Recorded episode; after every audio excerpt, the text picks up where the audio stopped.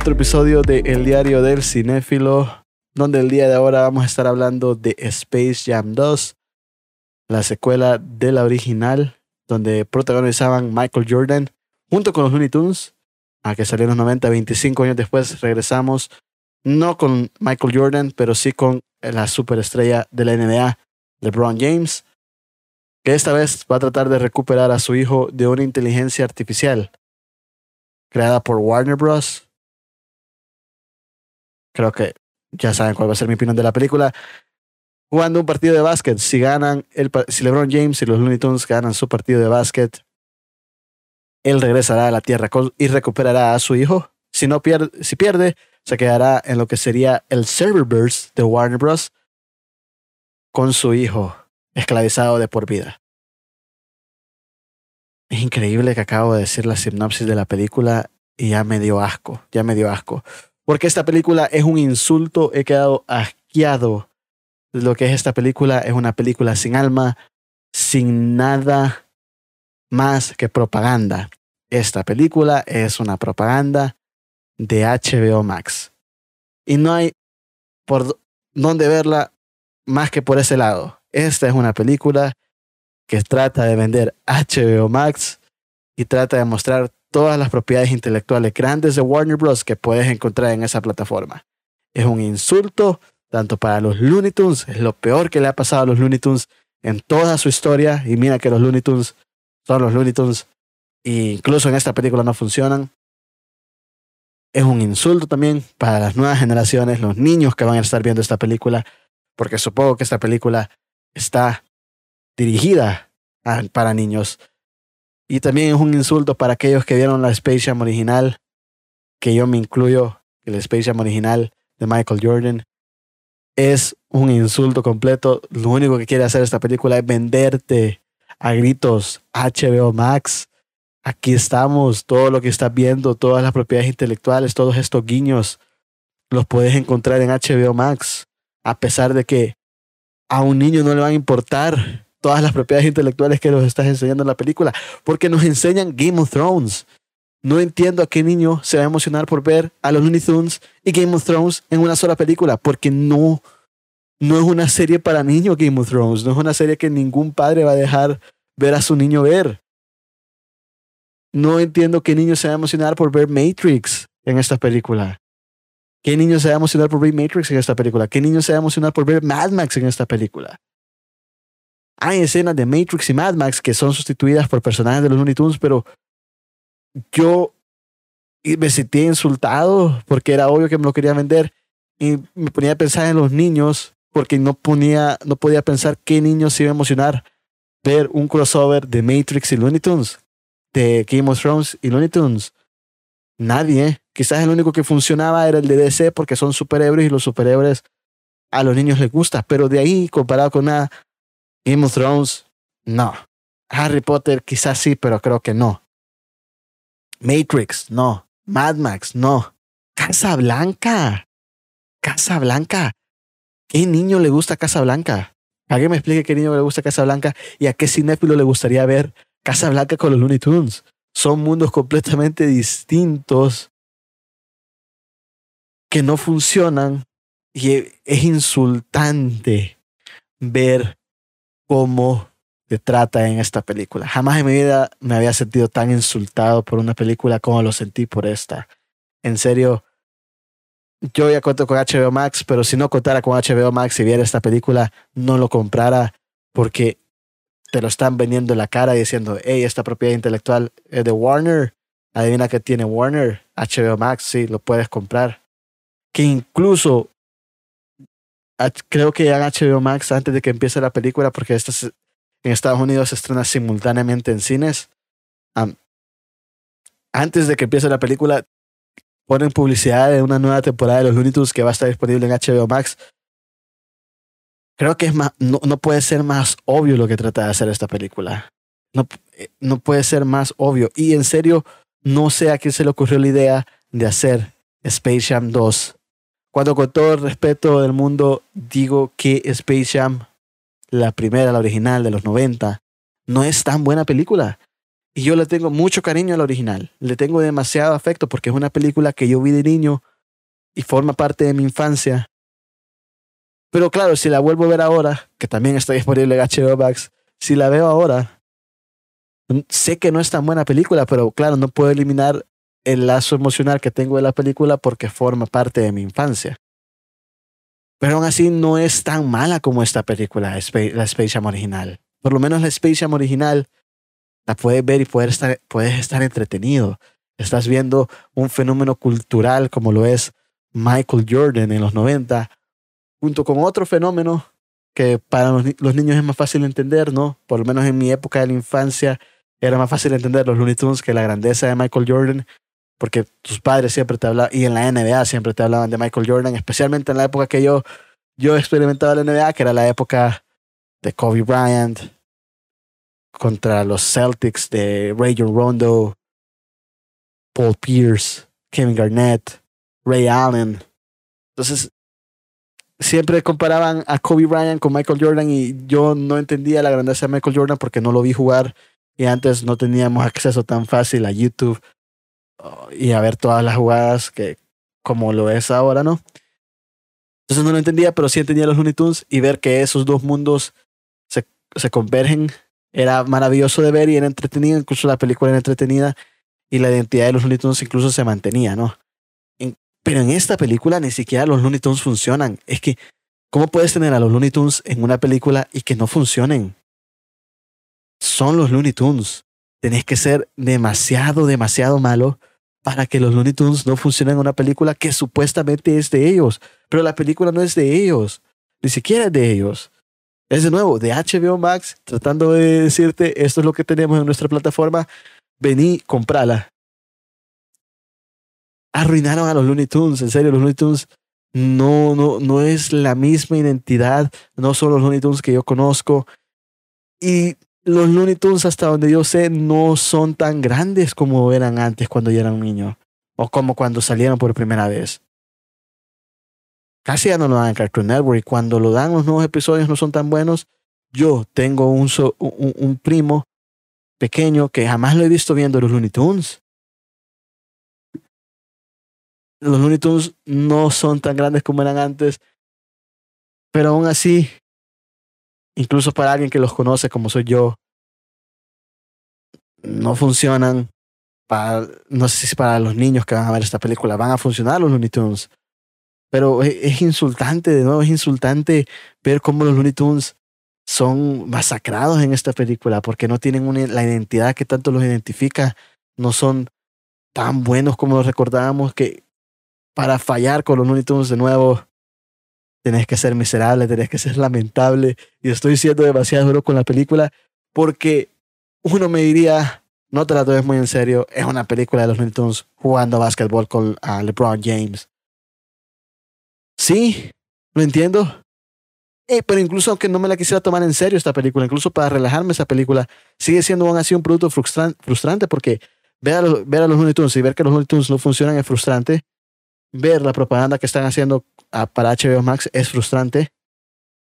Que incluso el mensaje que trata de dejar la película de sé vos mismo, hacer lo que vos querés, hacer lo que vos amás, hacer lo que te apasiona, no va a ser sencillo, puede haber dificultades en el camino, queda tan opacado por la propaganda que tratan de hacer con HBO Max.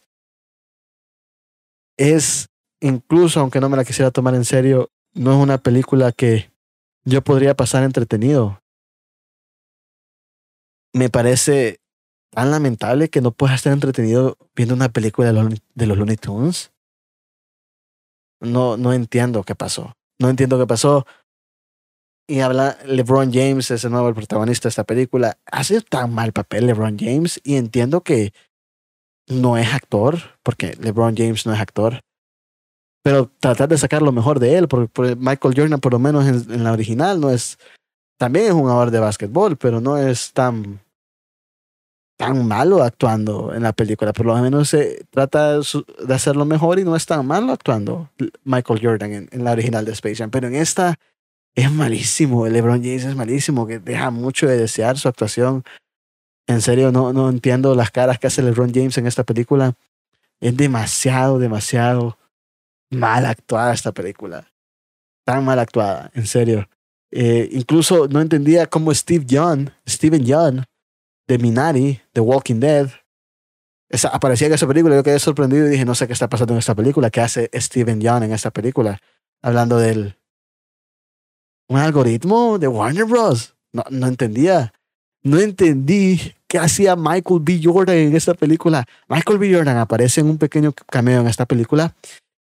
Y te lo juro que, que, que, quedé con ganas de levantarme de la sala de cine e irme porque no entendía qué estaba pasando. No entendía qué estaba pasando, en serio. ¿Cómo es que estos dos actores aparecen en esta película? No lo entiendo, no lo entiendo.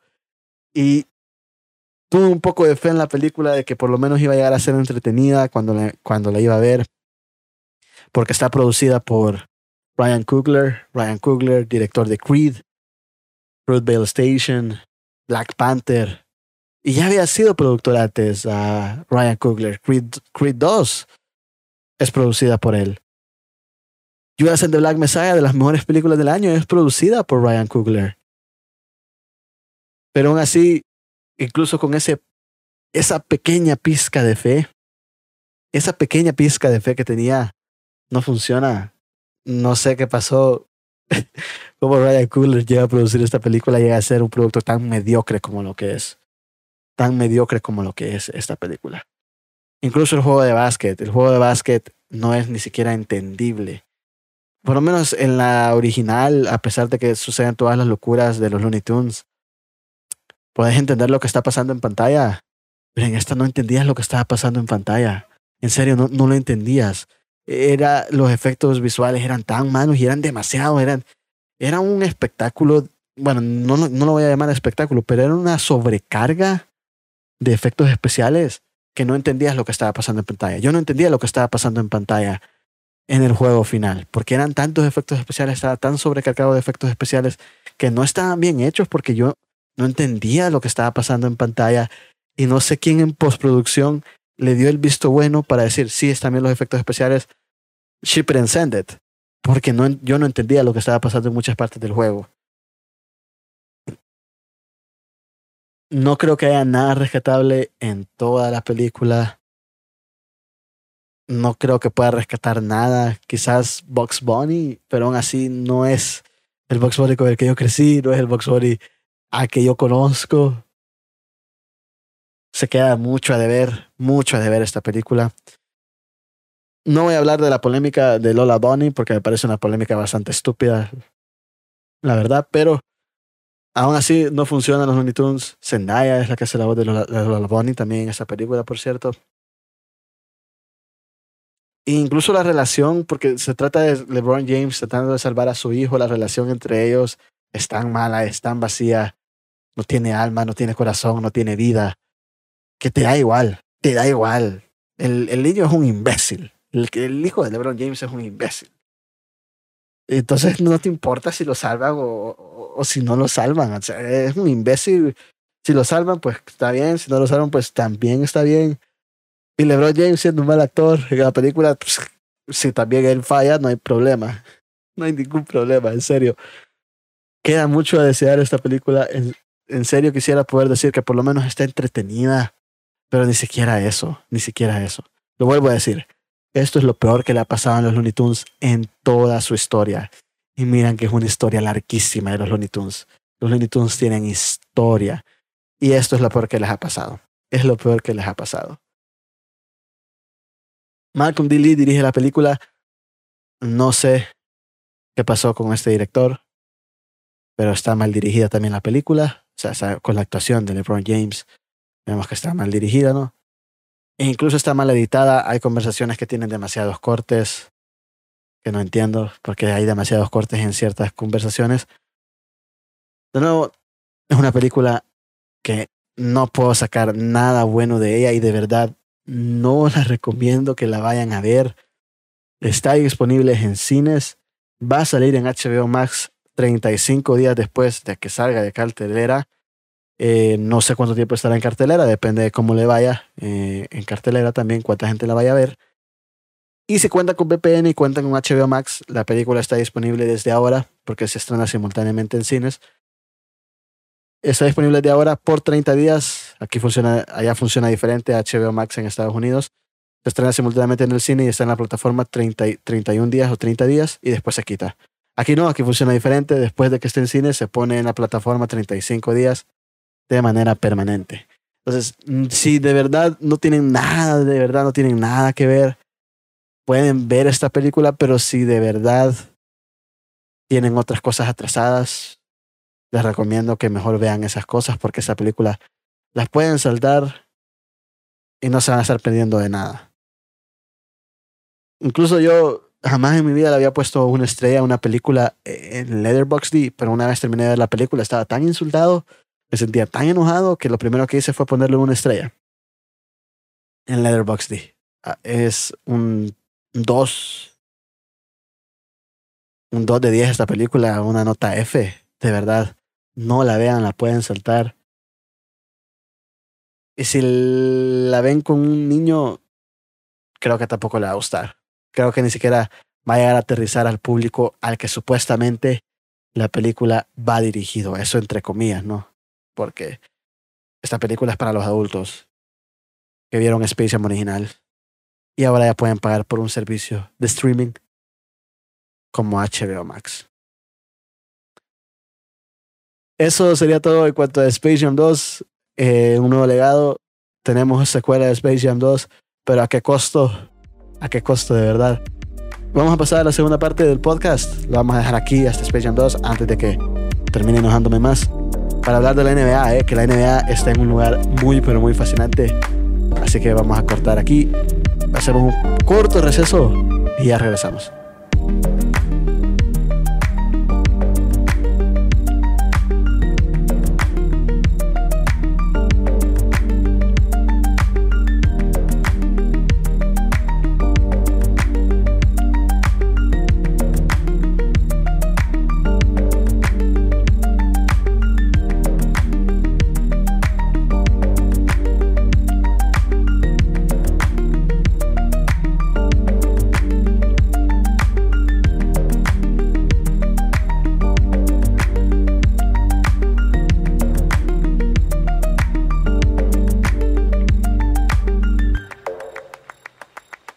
Esta segunda parte del podcast porque ya hablamos de Space Jam y aprovechando de que estamos en la final de la NBA, quería hablar de la NBA, pero no estoy solo, estoy con Sergio, Sergio Beach, ¿cómo estás? Hola, hola, ¿qué onda? Aquí, tranqui, todo súper bien, disfrutando las finales, la verdad. Ahorita, la actual, disfrutando las finales, están súper, súper buenas. Sí, creo que ahorita que salió Space Jam no podía ser mejor timing, o sea, para hablar de la NBA porque las finales están buenas, está súper competitiva. Pero creo que toda la NBA desde el año pasado en la burbuja, la NBA se ha puesto con un ambiente bien competitivo. Más este año con los, con los New York Nets, uh, que los Brooklyn Nets que adquirieron a Kyrie Irving, James Harden, Kevin Durant creo que la liga se puso más competitiva porque cada equipo tiene su estrella y cada equipo quiere armar también su gran equipo para competirle a los Nets. Pero así es, como yo lo siento. No sé si vos sentís que a medida de esos tres que han formado los Brooklyn Nets, la NBA se ha puesto más competitiva y todos los equipos quieren hacer lo mismo. No, y de hecho sí, fíjate que cuando yo vi que armaron el super equipo, los Brooklyn Nets, eh, yo pensé como, hey, bueno, creo que todos pensamos lo mismo. Ese equipo va a las finales, sí o sí, seguro, y nos dimos cuenta que nada que ver. O sea, todos los equipos tienen un hambre ahorita de llegar a las finales. Bueno, lo vimos con, con, con, con Milwaukee, con Giannis. Igual lo mismo con los, con los Phoenix Suns. Tienen, todos los equipos ahorita tienen un hambre de ganar increíble. Entonces, no es, creo que no es suficiente tener el super equipo, sino que hacen falta muchas otras cosas. Pero sí, o sea, todos pensamos que iba a ser el equipo a vencer y pues fueron sorpresas, la verdad. Sí, aunque uno, bueno, puede ser que las lesiones también hayan afectado, pero aún así siento que todos los equipos llevan un gran hambre, porque los Mavericks, los Dallas Mavericks, lo que hizo Luka Doncic, llevando a séptimo juego al equipo que tenía, a los Clippers, o sea, todos que juegan con una gran hambre de ganar sí o sí. Ah, igual los Atlanta Hawks, como han jugado los Atlanta Hawks toda la, la, la, postemporada es increíble. Ah, sí, no solo se requiere de un super, de superestrellas ahora, creo que la liga es lo que ha cambiado, ¿no? Eh, porque ahora no, no puedes predecir quién va a ganar la NBA tan fácil como en años anteriores que era o Golden State o cualquier equipo que estuviera LeBron. La, sí, sí. la liga es completamente distinta ahora, que incluso Golden State este año no, pero aún así siempre da miedo Golden State porque Stephen Curry andaba, andaba cocinando este año también, Stephen Curry. Sí, no, incluso, eh, no sé si te fijaste, con la baja de Kawhi Leonard, todos pensamos, ah, ya se quedaron los Clippers y nada que ver. Eh, yo creo que Paul, eh, Paul George creo que se puso la camiseta y dijo, no, o sea, voy a llevar a mi equipo lo más que pueda y sí, la verdad que sí hizo lo que él pudo. Igual con, con los Atlanta Hawks, con Trey Young, que así, o sea, toda esa temporada fue, creo que ha sido la mejor de él, porque creo que es, un, es, es, es nuevo, o sea, bastante nuevo en la liga. Entonces, para, o sea, que esté haciendo eso a su temprana edad, creo que tiene 22 años. O sea, creo que tiene como un año o dos años más, que nosotros. Sí. Entonces, usted queda como, hey, o sea, la liga ya va por otro lado, ¿sabes? Ya va por otro lado porque al menos yo pienso que eh, la liga está bien joven ahorita, o sea, al menos las, las nuevas estrellas son las que ahorita se están como eh, apoderando, como adueñando de la liga. Sí, y la verdad es que está en buenas manos la NBA porque Trey Young es uno de ellos. 22 años, sí, un año mayor que nosotros es. Sí, un año, sí, sí. Igual Luka Doncic, 22 años. No puede ser que tenga 22 años. Uh, Donovan Mitchell, también en, en, los Utah Jazz, joven.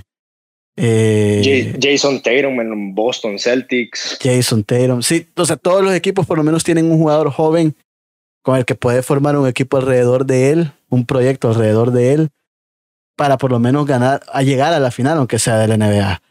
Entonces, la liga está en muy buenas manos y siento que incluso la intensidad física de los juegos ha, ido aumentando, porque ahorita en las finales, para ganar un rebote ofensivo en las finales, se hace una pelea debajo del aro que, la intensidad, que a yo te dije que parecía un juego de los 90 porque la intensidad física del juego eh, parecía un juego de los 90, de que se... Es mayor, es mayor, sí, sí. Se, literal, la zona pintada es una, es una batalla, es un, es un campo de guerra la zona pintada ahorita en la NBA.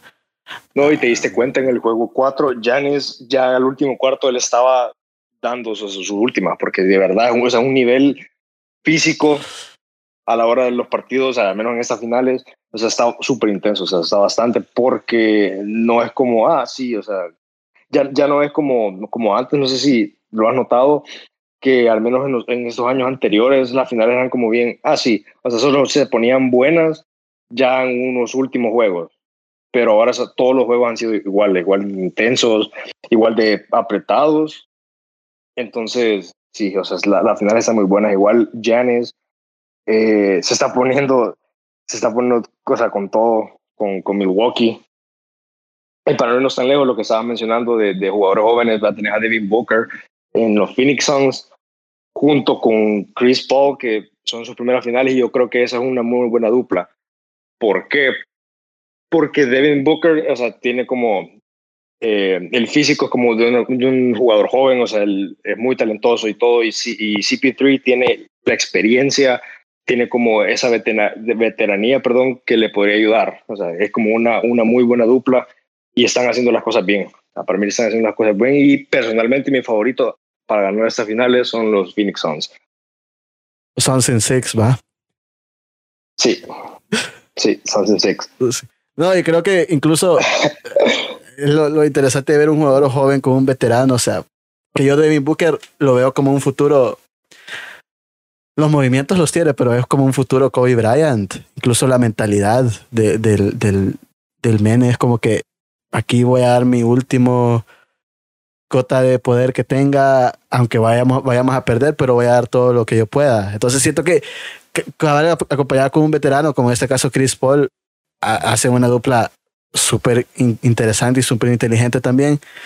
Que incluso en los Lakers se veía, o sea, Anthony Davis está joven aún, le, queda, le, hace falta carrera y acompañado de un veterano como LeBron, llegaron a ganar un título ellos dos. en la burbuja, sí, yo no le pongo un asterisco a ese título porque al final básquetbol es básquetbol. Y, en la burbuja aún así los juegos estuvieron súper, súper socados, no, no, no solo porque no hubiera público, se le bajó la intensidad o la tensión no se sentía, siempre había tensión en todos los partidos, aunque no existiera el público. Entonces, sí, es interesante ver cómo ya los veteranos están dejando la, la bandera a, a, los jóvenes y cómo la fusión de entre ellos dos logran cosas bien, bien interesantes dentro de los equipos. No, y de hecho, este es un cambio de generación. Si te das cuenta, eh, ya los jugadores más viejos, poner un LeBron, un Kevin Durant, un eh, Chris Paul, todas esas personas son esos jugadores que ya, o sea, tuvieron como su época porque es una diferente generación. Entonces ya ellos como están dedicándose más que todo a enseñar a, a sus jugadores jóvenes de sus equipos, respectivamente. Entonces, pues si vos los ves, ellos no están como, como dejándolo todo como en sus años, o sea, cuando, cuando ellos estaban más jóvenes, pero lo que están haciendo bastante es eso, o sea, enseñando, o sea, dejándole el conocimiento lo más posible a todos los jugadores, porque, o sea, ya es un cambio de generación, pues ya se vienen otros tiempos donde obviamente van a haber muchos jugadores, muchos jugadores nuevos, talentos, eh, van a entrar, de hecho, o sea, todos los años entran jugadores nuevos, nunca sabes qué rookie o sea, va a ser como una superestrella de la noche a la mañana, ¿sabes? porque ha pasado.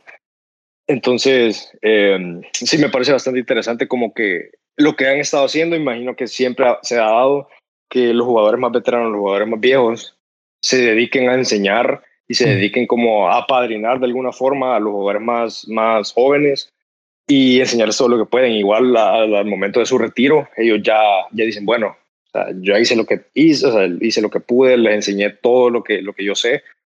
Y e igual la liga ahorita me gusta mucho porque se está, se está viendo bien, o sea, se está viendo bastante bien por cómo va. incluso llega a ser impredecible porque yo juraba que a la final iban a llegar los Lakers otra vez. Pero, o sea, completamente distinto lo, lo, que vi. Incluso tuve miedo de que los Clippers llegaran a la final, porque dije, no puede ser que los Clippers lleguen a la final. Sí. Sí, es que, el, que el problema con los Clippers es que ha sido un equipo al menos un poco inconsistente, bueno, bastante inconsistente a lo largo de la temporada. O sea, vos los veías eh, ganar, ¿qué? Tres partidos seguidos, perdían cuatro seguidos. Y así toda la temporada. O sea, no fue como un equipo constante que vos dijeras, ah, sí, de cinco partidos que juegan, ganan cuatro. Entonces, eh, llegaron como, como titubeando a ese final de conferencia, porque, como, como estábamos hablando, la baja de Kawhi fue, o sea, fue, fue importante porque pues Kawhi es un, superestrella y todo. Y yo creo que Chris Paul, eh, perdón, Paul George en ese momento sí, sí fue como el que se puso la mochila con, con, los, con los Clippers. Y pues, o sea, uno, uno Milwaukee que la verdad sí, sí es un equipo bastante joven, de hecho, mm. un equipo bastante joven y, creo que al final ese juego 7, si no me equivoco, tuvo más hambre Milwaukee. Sí, el juego 7. Siento que el juego 7 entre los Brooklyn Nets y los Bucks, los Milwaukee Bucks, siento que también el entrenador les hizo falta a los Brooklyn Nets porque las últimas jugadas eran dásela a Durant y que, vea, que él haga todo. Que él haga todo. Pero Durant, o sea, ya estaba. Casi no se había sentado todo el partido. Creo que ni se sentó todo el partido durante. No, de, hecho, no, de hecho, él jugó los 48 minutos. No se sentó en ningún minuto. Y ya irse a overtime y solo darle el balón a él y que haga él lo que sabe, pero ya estaba cansado. O sea, siento que les hizo falta de verdad un entrenador para armar una jugada y cabal que ellos pudieran dar el salto a, las finales, pero sí, Durant ya estaba cansado y la, estrategia era dárselo a Durant, anda encendido a ver qué hace. No, y ya... quizá... Dale, dale, dale, no, dale vos. No, que, eh, o sea, quizá me imagino que eh, como tenés un super equipo, o sea, lo que, lo que, lo que, lo que, lo que quería mencionar es que al tener un super equipo, quizás no, no pensaron bien o quizá hubo una falta de estrategia por parte de ellos, como decir, ah, vaya, se la vamos a dar a Durant, no sé, que juegue Durant cierta cantidad de tiempo, que los jugadores de la banca entren. Y pues, o sea, que siento que faltó un poco más eso de, de poder usar a jugadores de, de, la banca, que descansara y, o sea, que, Durant pudiera descansar con su tiempo como necesario, pues. Y siento que faltó eso, faltó mucho como es una estrategia de equipo, porque si tenés un super equipo, obviamente no vas a usar a los cinco titulares todo el partido. O sea, siento que eso es imposible. Entonces sí siento que hubo mucha falta de, de, de, de, eso. Igual creo que ellos lo que querían hacer es explotar a, a Durán al máximo y pues nunca, nunca, nunca deja que desear. O sea, Kevin Durán es un anotador. Vos lo ves, estuvo promediando unos 30, 35 puntos en toda la temporada. Entonces, por obvias razones iba a estar eh, jugando la mayoría o por no decir todo el partido a esas instancias del, del, de los playoffs. Sí, incluso, o sea, el, el, último super equipo que hubo también estuvo Durant, que fue el de los Golden State, ¿no? Con Clay Thompson, Stephen Curry. Incluso ese equipo tenía a Steve Kerr, que para mí es un buen entrenador, Steve Kerr, o sea, jugó para uno de los mejores entrenadores que fue Phil Jackson y medio aprendió y la verdad es que sí, prestó bastante atención porque Steve Kerr es buen entrenador y sabía armar jugadas, que siento que es lo que le hace falta un poco a, a Brooklyn Nets, la verdad, que es armar mejores jugadas y no solo decir, sí, tenemos esos tres, esos tres nos van a resolver el partido, porque no siempre va a ser así. Uh, algo que también... Una, uh -huh. No, no, no eh, una cosa que, que, mm, muy buena de Steve Kerr eh, que, me, que, me, que me di cuenta era que él no, o sea, no, no se apoyaba demasiado en una estrella o en dos estrellas, sino que él siempre trataba de mantener como eh, el balón rotando, que, o sea, que peso al menos en esta liga es bastante importante porque la gran mayoría de equipos son uno dos pases, un pick and roll y ya al O sea, siento que no hay como mucho movimiento del balón. Uh -huh. Y, o sea, sí que Steve Kerr siento que usaba bastante eh, los 24 segundos para hacer muchas cosas y la verdad es que sí, o sea, creo que el, el, el equipo de Brooklyn Nets sí se apoyaba mucho en pick and roll, se apoyaba mucho en uno o dos pases y un tiro, uno o dos pases y dénsela a Durant o dénsela a James Harden, que, que siempre la van a tirar. Entonces, eh, la verdad que sí me gustaría ver a un equipo Brooklyn Nets la siguiente temporada, quizá un poco, siendo un poco más inteligente a la hora de, de, de, de cómo eh, seleccionar su jugada y decir, ah, bueno, vamos a usar esto y esto y esto y podemos como explotar aún más a, a, a las estrellas. Porque de verdad siento que solo están como, ah, dásela y, y, que, y que la tire. ¿sabes? Sí, uh, es cierto que también hay que ser inteligente a la hora de tener un buen entrenador, porque eh, para mí el entrenador de los Suns, o sea, porque esa última jugada contra los Clippers en el juego 2 que fue el alley-oop, como que fue una jugada sacada del libreto, pues no se dio por vencido y sacó la jugada más impredecible de todas. Entonces sí, no solo, no solo hace falta estrella, sino que también te hace falta un buen entrenador. Eh, sí. Eh, incluso otra cosa que también me gusta de la liga es, y que me parece súper interesante, es la, la cantidad de jugadores internacionales, más que todos europeos que están llegando a la liga, que la verdad aportan un juego de tipo diferente, como a Luka Doncic en, en, los Dallas Mavericks, Nikola Jokic que acaba de ganar MVP, eh, bastante presencia internacional también en la NBA últimamente. Sí, sí tenés a un eh, Facundo Campazo que llegó esta temporada, de hecho llegó ya un poquito, ya entrando a la postemporada, llegó eh, de Argentina. Uh -huh. Entonces, son, esos son jugadores que están acostumbrados a un tipo de reglas diferentes también, porque si vos lo ves, o sea, si ves su estilo de juego, es bien diferente. Incluso yo le, leí una, una, una entrevista de Luka Doncic que decía que él sentía mucho más fácil anotar en, en, en, en, la NBA que en las reglas de FIBA, porque la verdad es que sí, o sea, eh, creas o no, sí son reglas bien diferentes. O sea, siento que son ligas completamente opuestas, no tienen nada que ver una con la otra. Y está bien que jugadores de afuera traigan como su estilo y traigan como todo ese todo ese talento. Me parece súper, súper bueno. Y debería, la NBA siento que está empezando como a atraer más personas que la verdad, todas las personas que traen, pues, por algo están ahí, ¿sabes? O sea, han hecho sus méritos y, y todo, y creo que sí está súper bueno que igual, incluso, eh, como agregarán más jugadores latinos, porque o sea, vos sabés que en, Latinoamérica hay un montón de talento, hay un montón sí. de jugadores que, que, que, sabes que podrían llegar a jugar en esas, en esas ligas. Sí, sí. Y yo digo que a futuro van a haber muchos más jugadores europeos, eh, latinos, o sea, de toda Latinoamérica, que, que van a estar empezando a llegar y a jugar y que, o sea, quien quita y que haga una superestrella, ¿sabes? Sí, no, y no, Luka Doncic es la portada de la NBA 2K22, o sea. Sí, y bien merecida, y bien merecida. No, y incluso ahorita en los preolímpicos, o sea, Estados Unidos perdió contra Nigeria y contra Australia. O sea, se nota que los demás países más o menos se van poniendo tú a tú, no, se dan cuenta que no solo Estados Unidos, no solo hay talento en Estados Unidos, sino que hay talento alrededor de todo el mundo, la verdad. Y, y los Olímpicos no los veo tan seguros ahora para Estados Unidos como años anteriores que decía, ah, sí, ¿para qué voy a ver básquetbol en los Olímpicos? Si ya sé que Estados Unidos va a ganar, pero ahora con esas dos es como que, ojo, no está tan sencillo como, como era antes. Que incluso Kobe Bryant llegó a decir de que en unos años no iba a ser Estados Unidos el dominante del básquetbol porque los demás países se iban a poner tú a tú. Y la verdad es que estamos empezando a ver que todos los demás países tienen talento y pueden hacer competencia a la liga de la NBA, que es, es la liga de la excelencia, por así decirlo, en el básquetbol. No, y, y, lo que te quería mencionar era que, eh, retomando lo que te venía diciendo, las reglas FIBA, las reglas NBA son totalmente diferentes. Entonces, lo que siento que pasó, al menos en estos dos juegos de exhibición que, que Estados Unidos perdió, fue que eh, las reglas son muy diferentes. Siento que es un juego más físico. Entonces, obviamente estos jugadores no están acostumbrados a jugar con esas reglas.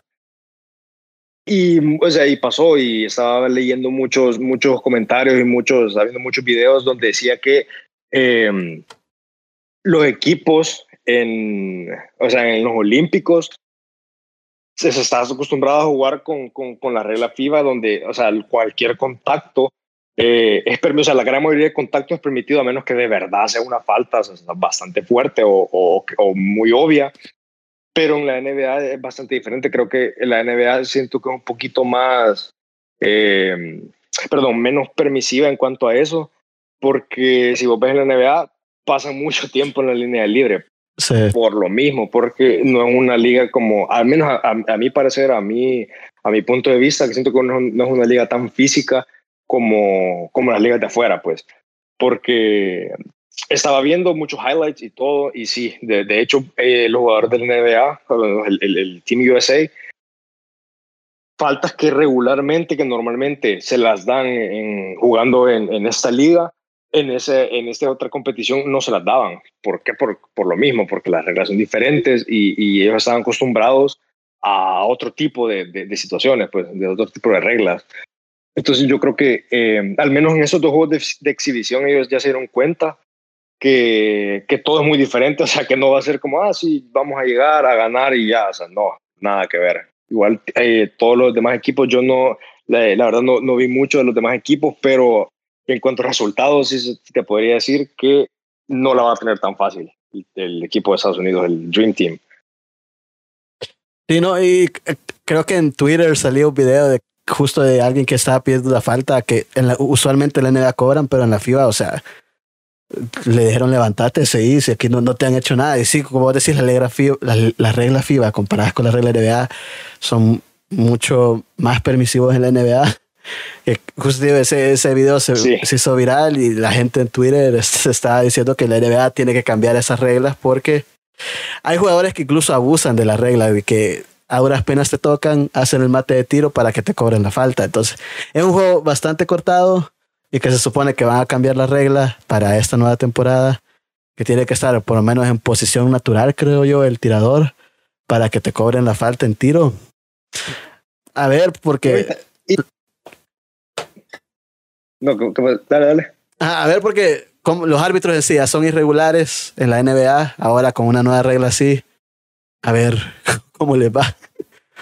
No, y de hecho, de hecho, al, al, yo escuché una regla, que obviamente es relativa porque son las reglas con las que yo he jugado y todo, pero decía que eh, el jugador tiene un cilindro, o sea, alrededor de él, imaginario, obviamente, pero pues el jugador tiene un cilindro imaginario y pues a la, al momento que un jugador invade ese cilindro y ya, o sea, por encima de él, ya una falta, pues, pero que pasa en la NBA, que la NBA, o sea, ha pasado muchas veces, que, todos los días en partidos y así, pasa que se le acerca y ya falta, ¿sabes? O incluso el jugador se tira y es falta. Entonces, eh, no creo, o sea, no creo que, que mm, lo quieran cambiar así tan a la ligera. O sea, me imagino que van a implementar alguna regla así pequeña o algo de decir, ah, bueno, ya no van a contar faltas, entonces te tiras. O ya no va, o sea, si buscas el contacto, porque igual eh, se da mucho donde el,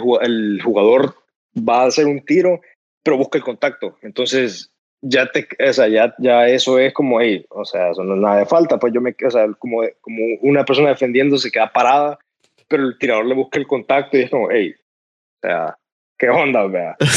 Entonces, yo creo que sí deberían de, de, implementar poco a poco para que llegara un punto donde cuando dijeran, ah, ya, ya no es, porque eh, siento que sería mucho controversia, sería mucha queja por parte de muchos jugadores y, así si lo cambian drásticamente, porque pues siento que un cambio así drástico no, no, no, no, no sería tan bueno, eh, a mi parecer. A ver, a ver, se supone que va, van para el otro año, pero no han dicho nada aún de esa regla. Y a veces hasta burla le hacen a la NBA de que el league es too soft y a veces sí es too soft porque... Sí, ese es un meme y sí, y sí, lo, yo, lo, yo, lo, yo lo creo. Sí, yo, yo también lo creo porque hay cosas que yo decía, no es falta. Y si, es o sea, es un deporte de contacto porque el básquetbol es un deporte de contacto, siento yo que quieras o no siempre va a haber ciertos roces, pero hay, en la NBA siento que cualquier rocecito ella es falta y es como que no es leagues to soft y yo sí me creo también ese, ese meme de la NBA. Uh,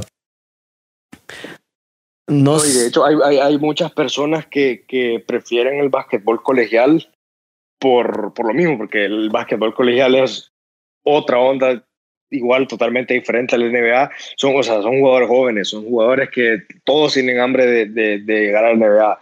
Todos quieren el campeonato. entonces es muy físico, es muy rápido. Eh, jugadas, tiros. vos, la, vos, ves la NBA y vos ves un partido de, de, colegial y no, o sea, no parece, ¿sabes? Entonces, sí, para mí estaría bueno que eh, implementaran como reglas poco a poco, al menos durante las eh, durante las off-season para que puedan ir como cambiando. Igual, como te digo, los jugadores jóvenes, eh, muchos se quejan, muchos dicen como no, o sea, esto es, me parece injusto, esto no sé qué, entonces siento que ya eh, a, raíz de eso la liga va a ir cambiando. Sí, yo no sé cuál es el siguiente cambio en el que va a evolucionar la, la, la liga, la NBA, porque en algún momento fue la línea de tres, ¿no? Que tenés que defender en la línea de tres sí o sí, que creo que Curry medio cambió eso, ¿no? Que tenés que defender la línea de tres de manera más estricta ahora. Pero siento que también la, la liga va en sentido ahora para el tiro de media distancia. No sé si te has dado cuenta que... El logo. Ajá, el logo, eso solo Demian Lillard, pero me refiero al tiro de media distancia que, o sea, siempre son dos puntos, pero es alrededor de la, de la línea de, tiros libres. El, que hace Devin Booker, por ejemplo, que es a media distancia. También el que hace Kevin Durant.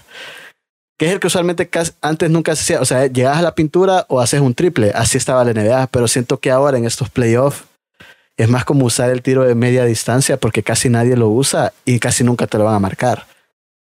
Pero ahorita yo me estoy dando cuenta que lo están usando mucho, mucho más. Y ya lo están definiendo mucho más también. Sí, porque en la época de, de, de Golden State, entonces te recordás, eh, ese equipo básicamente, si les cortabas la línea de tres, tenía muy pocas posibilidades, porque Stephen Curry igual era bastante, bastante efectivo de media distancia, pero nada comparado a como era eh, en tiros de tres, igual Clay Thompson. Igual Draymond Green, bueno, Draymond Green quizá un poquito más eh, media distancia en la pintura, pero vaya, cuando estaba Kevin Durant, y lo mismo, o sea, tres puntos. Entonces, creo que en esa, esa época eh, se dio bastante de, ah, o sea, todo tiro de tres. O sea, no hay, no hay eh, jugar en la pintura con un poste, no hay tiros de media con un, un small forward o algo así, no, nada. O sea, tres puntos y tres puntos. Entonces, yo creo que eso ya poquito a poco ya va desapareciendo, porque si te das cuenta, eh, ahora los, o sea, los tiros son del son del, son del logo o son media distancia, pintura, pero igual el, el, el, el, yo siento que poco a poco se va a ir dando más de que va a, ir, va a haber más variedad, ¿no? No se van a, los equipos no se van a ir solo a tiro de tres, o no se van a ir solo a una, sino que va a haber bastante variedad en cuanto a, al ataque. O sea, siento que van, los, los jugadores van a empezar a, hacer jugadas como eh, a que habiliten a un poste para que pueda jugar y todo. Entonces yo creo que sí, eh, se puede ir como, como dando un poquito más de variedad en cuanto a, a ataque y así. Sí, porque a Stephen Curry ahora para, para marcarle, que medio vi los partidos, le, le, le marcaban entre cuatro. Entre cuatro y de, casi desde el saque. O sea, una vez pasa la, la media cancha, desde ahí le empieza a marcar por lo menos tres para que lo tire. Es como que puya, pues. Igual a, a Demian Lillard, desde el lobo le tenés que empezar a marcar porque si no te tira desde ahí y hace, hace el tiro desde ahí. No sé cómo lo hace, pero siempre le caen.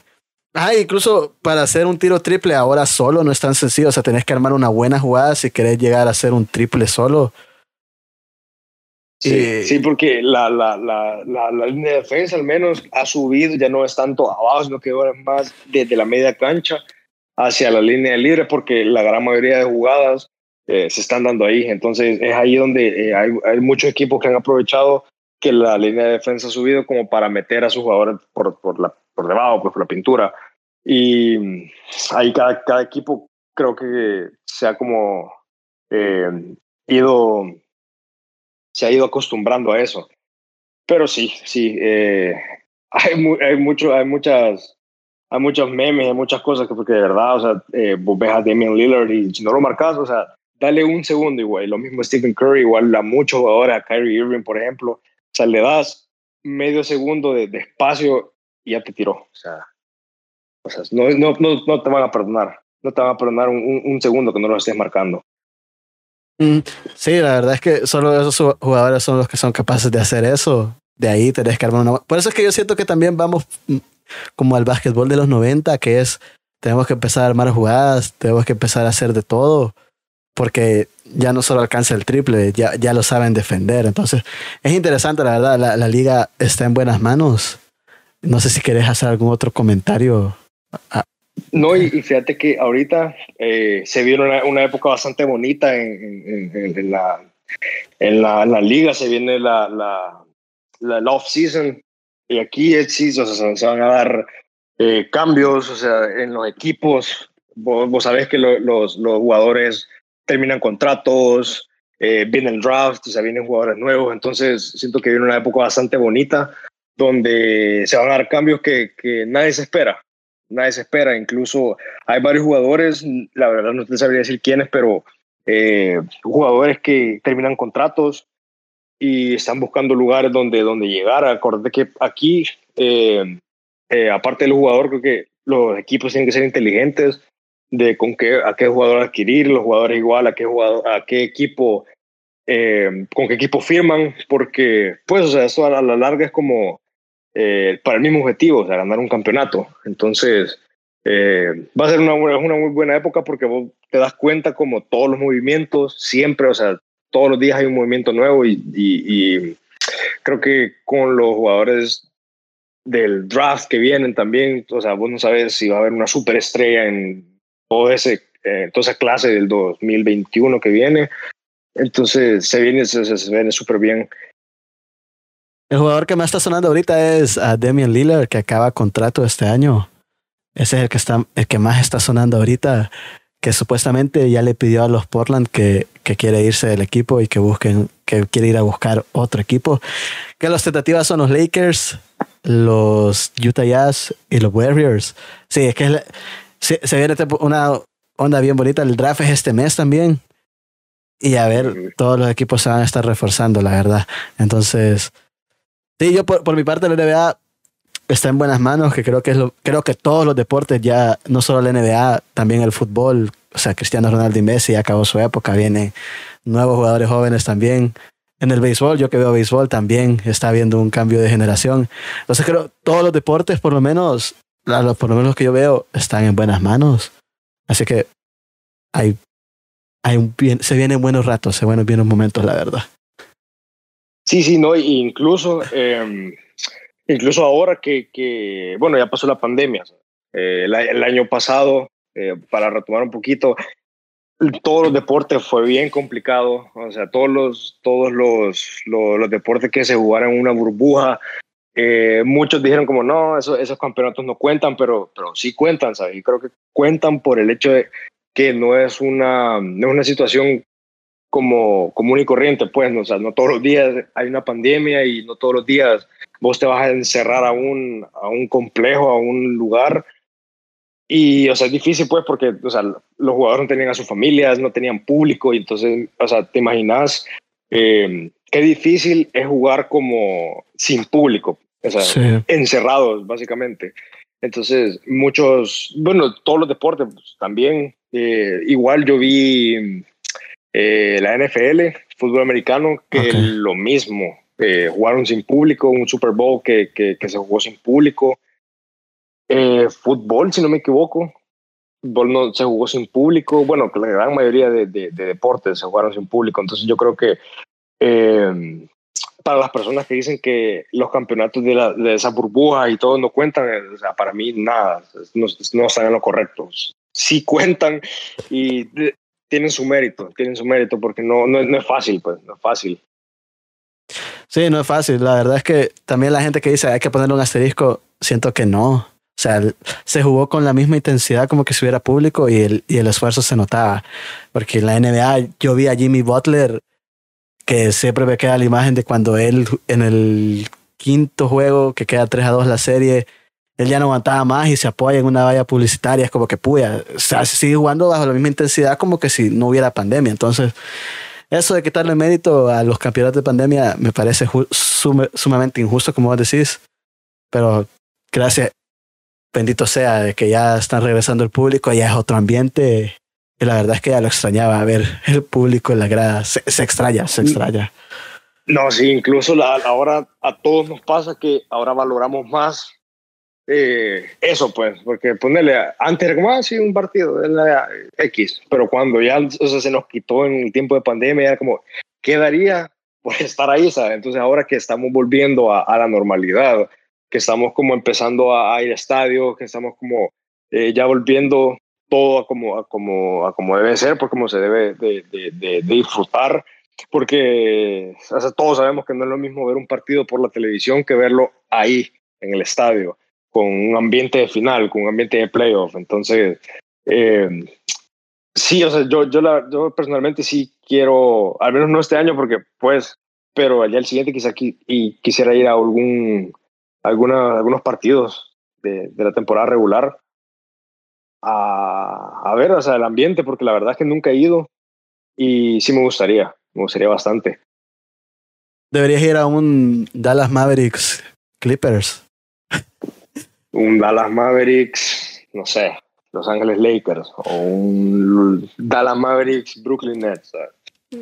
Nah, o sea, está en buenas manos. Todo, todos los deportes están en buenas manos y la verdad es que contento de que pueda hablar hablado de la NBA con vos. No sé si vas a ver Space Jam, Space Jam 2. Bueno, vos sí, sí, sí estás emocionado por la película hasta donde yo sé. Sí, sí, yo, yo sí la quiero ver. De hecho, ayer no, no, no pude verla porque salió ya bien tarde. Eh, aquí salió a las 2 de la madrugada. No, sí. Eh, posiblemente la vea hoy, si no este fin de semana. Pero, pero sí, la verdad es que sí tengo expectativas de la película. Igual, eh, lo que yo estaba hablando era que yo estaba diciendo que obviamente no va a ser igual que Space Jam original de, de, Michael Jordan, o sea, obviamente no va a ser la original, pero quizá como que le den como ese toque de, de, actualidad, pues, o sea, la película me parece, me parece bien, o sea, igual no, no, no, no, no va a decir, ah, eh, Space Jam 2 es, es malo, sino que simplemente eh, cada una tiene su, su, su toque, ¿sabes? O sea, creo que nada va a cambiar el hecho que Space Jam original es como una súper buena película y quien quita y que, que me guste bastante Space Jam 2, porque sí tengo expectativas ah, no altas pero bastante buenas de la película. Si vas a escuchar mi opinión de la película y a vos si te gusta no me odies por favor, te lo juro. no, no, no creo. Te juro que no me la traté de tomar en serio porque obviamente es Space Jam, ¿no? Entonces no me la traté de tomar en serio, pero soy mamador, soy mamador, soy mamador. Sí, no, lo que estaba pensando era que sí, o sea, obviamente no es una película que vos digas, hey, poea, que es súper buena actuación, que, o sea, no, pues una película eh, for fun, just for fun, ¿sabes? O sea, no, no, no creo que eh, un LeBron James, o sea, ¿cuándo ha actuado LeBron James en su vida? Entonces, no es una película que vos vayas a decir, hey, no, hombre, la actuación, o sea, es una película para divertirte, o sea, no es una película para, para verla un fin de semana, ¿sabes? Como para disfrutarla. Creo que no es más como, no es tanto como de tu lado de, las películas. No, los, efectos, no, sí, sí, la actuación, no, no, no, no, nada que ver. Entonces, eh, yo, eso, yo eso es lo que iba, que no, no, o sea, yo no, tengo como expectativa que es súper de que, wow, película ganadora de, no sé, del Oscar o qué sé yo, pero sí una, para, o sea, para entretenerme, ¿sabes? No, siento que a, sí te va a gustar, a mí lo personal, yo no sé si también fue los síntomas de la vacuna, pero a mí no me gustó, pero vos, vos, vos disfrutarla, pasó un buen rato y la verdad es que también gracias por haberte pasado aquí porque fue un placer. Ah, no, gracias a vos por haberme invitado. La verdad que sí, me, me, me, me, entretuve bastante y si algún día me querés invitar, yo ahí voy a estar para hablar de lo que buscarás. Eh, me sirve, papi. Muchas gracias. Adiós, adiós.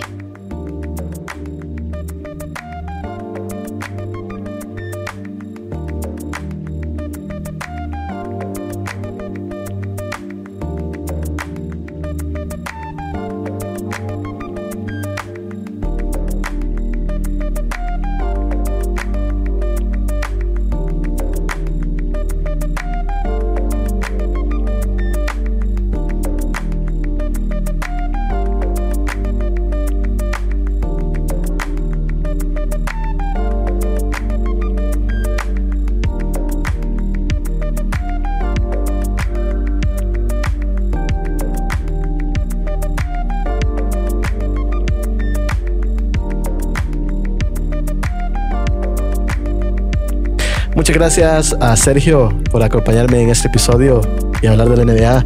Y también muchas gracias por haber escuchado ustedes este episodio, a pesar de que fuera un contenido distinto al cine.